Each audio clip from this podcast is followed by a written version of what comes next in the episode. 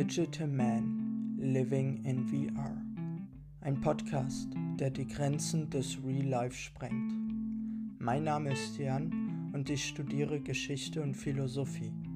Ich mache mich auf die Suche nach den Spuren des neuen menschlichen Lebens, um sie in eine richtige Richtung zu lenken. Frei nach dem Motto von Alan Kay. The best way to predict the future is to invent it.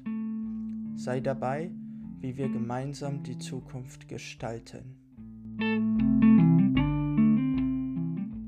Herzlich willkommen zur zweiten Episode Digital Man Living in VR. Living in VR ist in der Kunst schon länger zu Hause. Beginnend mit dieser Episode setze ich mich mit den Filmen und Serien zu diesem Thema auseinander. Ich habe dabei die Titel Matrix, Ready Player One und SWAT Art Online ausgesucht. Diese Episode widmet sich ganz der VR-Thematik im Film Matrix. Jeder hat bestimmt schon mal den Film Matrix gesehen. Falls nicht, eine kleine Zusammenfassung von Wikipedia. Der Film beginnt damit, dass Polizisten versuchen, eine junge Frau festzunehmen. Sie kann jedoch entkommen durch scheinbar übernatürliche Kräfte, extrem schnelle Kampfbewegungen entkommen. Bei ihrer Flucht wird sie von Agenten in grauen Anzügen verfolgt, die ähnliche Fähigkeiten wie sie haben. Die Frau flüchtet in eine Telefonzelle, die einen Moment später von einem Agenten mit einem LKW zerquetscht wird. Sie ist jedoch nicht in den Trümmern zu finden. Der junge Hacker Neo erhält eine geheimnisvolle Botschaft auf seinem Computer, wonach er dem weißen Kaninchen folgen soll.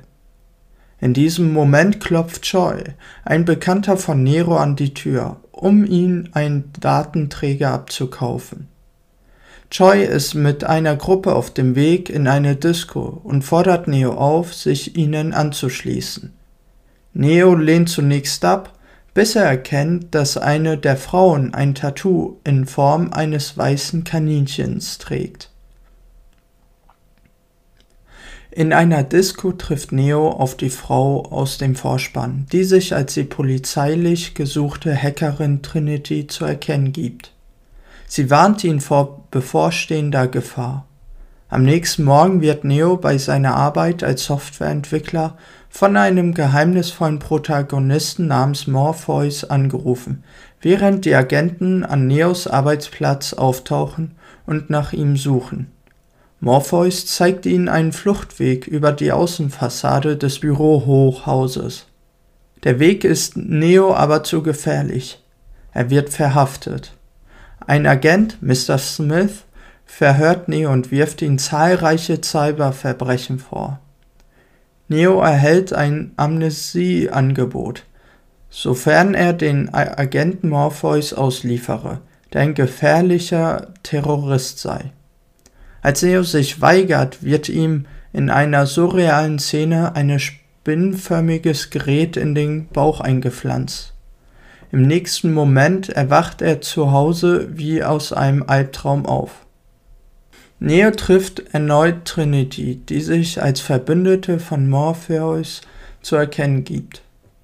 Auf der Fahrt zu Morpheus entfernt sie das spinnenförmige Gerät aus Neos Körper, das sich als Abhörwanze herausstellt und ihm zur Positionsbestimmung und Überwachung eingepflanzt wurde. Morpheus erklärt Neo, dass die Welt, in der er zu leben glaubt, lediglich eine Simulation ist. Er nur ein gefangener Sklave in dieser computergenerierten Traumwelt der Matrix sei und bietet ihm die Befreiung daraus an. Es stellt ihn vor die Wahl, durch die Einnahme einer blauen Pille wieder in sein bisheriges Leben zurückkehren oder durch eine Einnahme einer roten Pille die Wahrheit über die Matrix zu erfahren. Neo entscheidet sich für die rote Pille und erwacht nach einer kurzen Prozedur in der Realität. Sein echter Körper befindet sich in einer Art Brutkasten, in einer riesigen Zuchtanlage für Menschen. Er wird aus dem Brutkasten gespült und dann schließend von einem Hovercraft-Schiff gerettet, das von Morpheus befehligt wird. Während Neo im Koma liegt, wird sein verkrümmter Körper langsam regeneriert. Nach einiger Zeit erzählt ihm Morpheus den Hintergrund der aktuellen Lage. Die Menschheit verlor vor langer Zeit, vermutlich zu Beginn des 21. Jahrhunderts, einen Krieg gegen von ihr selbst erschaffene Maschinen mit künstlicher Intelligenz. Gegen Ende des Krieges verdunkelten die Menschen den Himmel, um die Maschinen an der Sonnenenergiegewinnung zu hindern und so auszuschalten. Die Maschinen reagierten jedoch, indem sie menschliche Körper zur Energiegewinnung nutzten und entwickelten Computersimulationen der Matrix, um die bewusstlosen Menschen unter Kontrolle zu halten. Ernährt werden diese unter anderem mit den aufgelösten Leichen der Verstorbenen.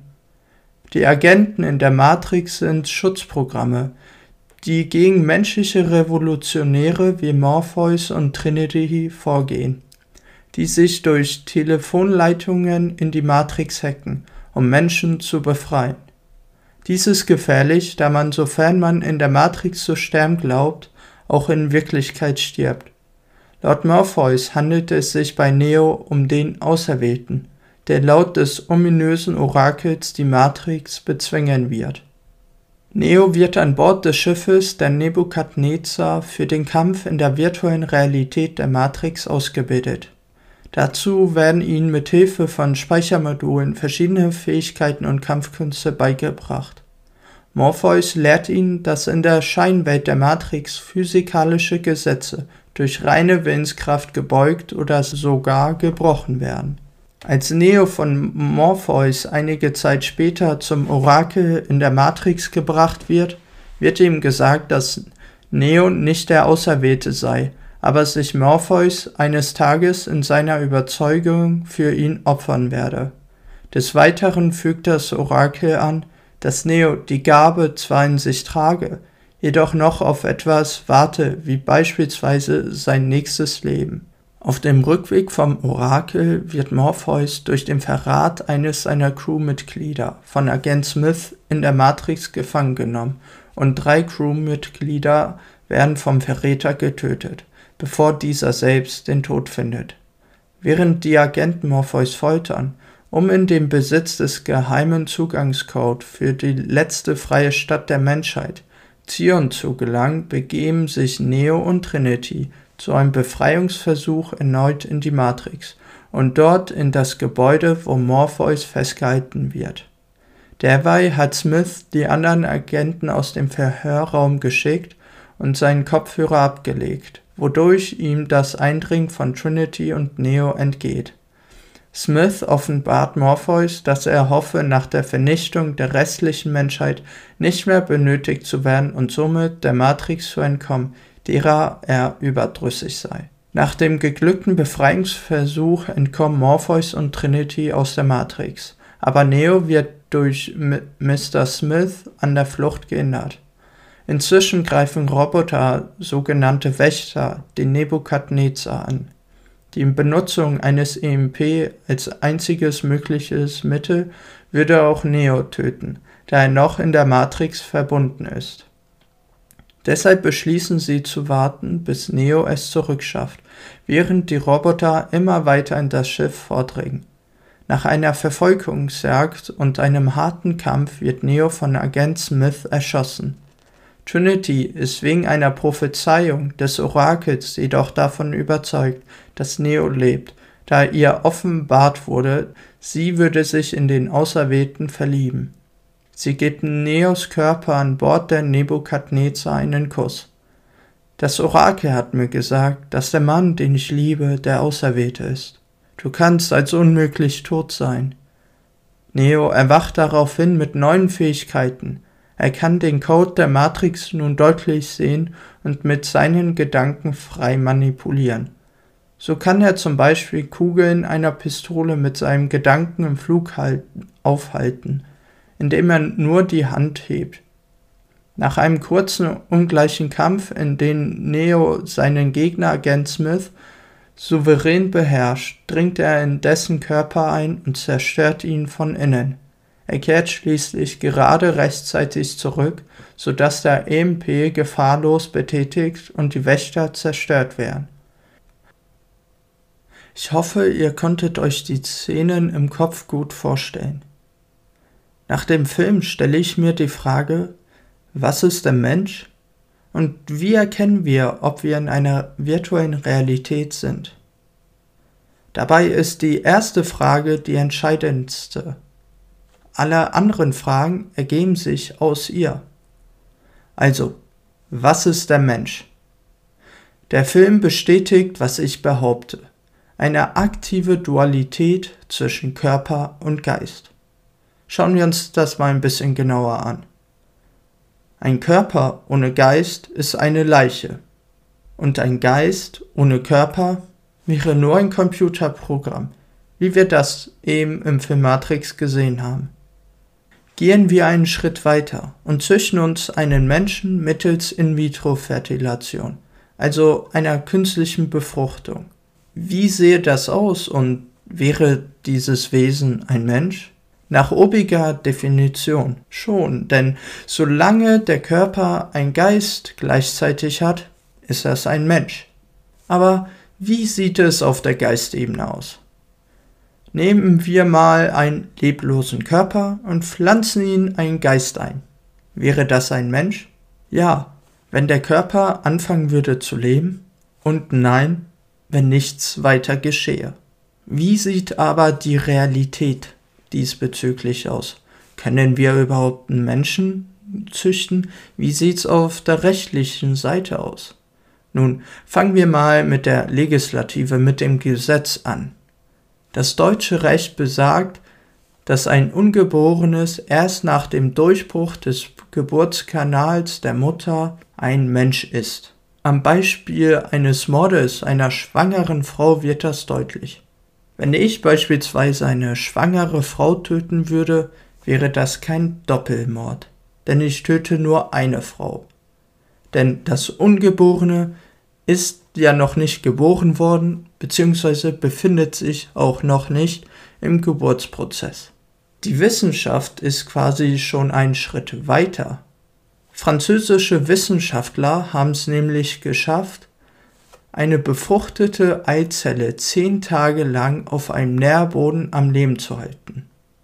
Die zehn Tage sind dabei wirklich willkürlich. Der französische Gesetzgeber hat nämlich nur vorgeschrieben, dass eine befruchtete Eizelle maximal 14 Tage am Leben bleiben darf.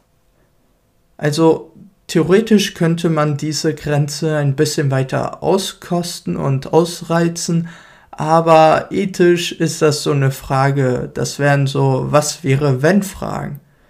Was wäre, wenn die Laufzeit länger gewesen wäre und die Eizelle 10 oder 10, 14, 30 Tage überlebt hätte? Gäbe es überhaupt eine passende Brutschale dafür, dass ein Embryo quasi weiter überleben könnte. Und die Frage ist, wäre das ein Mensch? Das wissen wir noch nicht. Nach meiner Definition wäre das schon ein Mensch, halt mit der Bedingung, da müsste ein Geist irgendwie dabei sein oder ein Steuerungselement. Aber wie sieht's auf der Geistebene in der Realität aus? Also ohne ein organisches Medium wäre der Geist ja nichts weiter als ein Computerprogramm.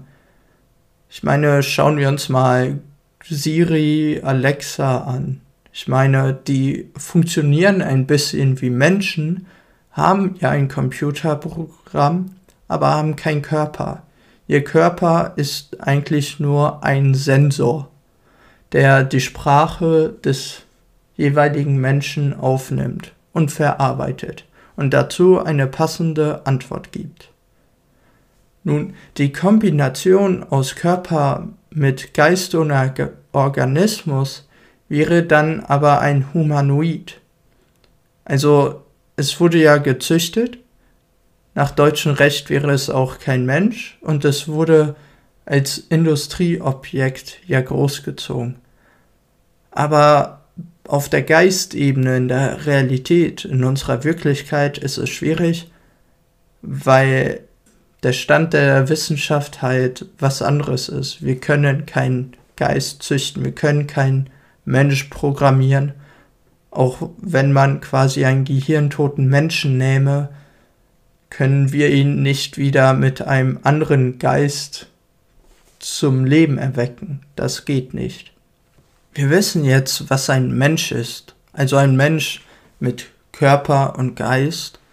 Aber woher wissen wir, dass wir nicht in einer virtuellen Realität leben? Mit dieser Frage beschäftigen sich zwei Gedankenexperimente, die auch im Film Matrix vorkommen. Zum einen das Gedankenexperiment Gehirne im Tank, Brain in a Vat, und das zweite Gedankenexperiment ist das Höhlengleichnis von Platon. Was sind Gedankenexperimente? Es sind kontrafaktische Szenarien. Es ist nicht real und nur in Annahmen existent. Ein Beispiel. Nehmen wir an, dass jeder Mensch Kiemen hat. Und nehmen wir weiter an, jeder Mensch mit Kiemen kann auch unter Wasser atmen. Du kannst nicht unter Wasser atmen. Bist du ein Mensch? Nein, denn du kannst nicht wie alle anderen unter Wasser atmen. So in etwa funktionieren Gedankenexperimente. Sie wollen etwas aufzeigen, was es so in der Realität nicht gibt. Schauen wir uns mal erstmal genauer das Gedankenexperiment von Hilary Putnam an, also Brain in a Vat. Der Philosoph will mit dem Gedankenexperiment Descartes radikalen Skeptizismus widerlegen. Descartes versucht ein sicheres Wissensfundament zu erschaffen. Er möchte das Wissen ganz klar kristallisiert sehen. Nichts kann mehr weiter angezweifelt werden. Im Film Matrix sieht es wie folgt aus. Morpheus erklärt Neo, dass die Welt, in der er zu leben glaubt, lediglich eine Simulation ist. Er nur ein gefangener Sklave in dieser computergenerierten Traumwelt der Matrix sei und bietet ihm die Befreiung daraus an. Nach Descartes sieht's folgendermaßen aus. Neros Realität kann angezweifelt werden, somit hat Morpheus recht. Nach Putnam wiederum sieht es folgendermaßen aus. Weil es eine Simulation ist, gibt es keinen realen Bezug zu Morpheus Aussagen. Morpheus liegt dementsprechend falsch. Bei dieser Spannung ergibt sich eine weitere Frage. Woher kann Nero wissen, dass was Morpheus sagt, ist wahr? Alles bisherige Wissen wäre damit ungültig und wäre somit unwahr. Dort kommt das zweite Gedankenexperiment zum Einsatz, das Höhlengleichnis von Platon. In der Matrix sieht das dann folgendermaßen aus. Morpheus stellt Nero vor die Wahl, durch Einnahme einer blauen Pille wieder in sein bisheriges Leben zurückzukehren oder durch Einnahme einer roten Pille die Wahrheit über die Matrix zu erfahren. Um die Wahrheit der Realität zu erkennen, benötigt man einen Impuls von außen, wie gerade diese Zusammenfassung, diese Handlung es uns zeigt. Neros außergewöhnliche Erfahrung in der Simulation wäre ein Impuls von außen. Also die komische Abhörspinne in seinem Körper und Morpheus Hinweis wären so ein Impuls von außen. Aber in unserer erfahrbaren Wirklichkeit, in unserer Realität, was wäre ein Impuls von außen, wo wir wissen können, dass wir jetzt zu diesem Zeitpunkt, jetzt wo ihr diesen Podcast hört, nicht in einer virtuellen Realität gefangen seid? Meine Antwort dazu ist Spiritualität. Warum? Die Bundeszentrale für politische Bildung hat folgende Fragen zur allgemeinen Spiritualität der EU-Bürger rausgehauen. 77% der EU-Bürger glauben an einen Gott, an einen Geist oder an eine Kraft, die sie lenkt. Wenn das kein Impuls von außerhalb wäre, dann weiß ich auch nicht weiter. Aber ich bin der Überzeugung, dass dies zutrifft, weil es oftmals immer eine Ebene darüber gibt. Also was zeigt der Film Matrix genau? Er zeigt, es gibt keine hundertprozentige Trennung zwischen Körper und Geist. Es ist eine Einheit, die sich in verschiedenen Wahrnehmungsebenen befindet. Um neue Erkenntnisse zu erhalten, benötigt man Impulse von außen, damit die Grenzen des Real Life gesprengt werden. Ich hoffe, ihr konntet mit coolen neuen Impulsen in die Woche starten. Und vielen Dank fürs Zuhören und schaltet wieder ein, wenn es heißt Digital Man Living in VR, ein Podcast, der die Grenzen des Real Life sprengt.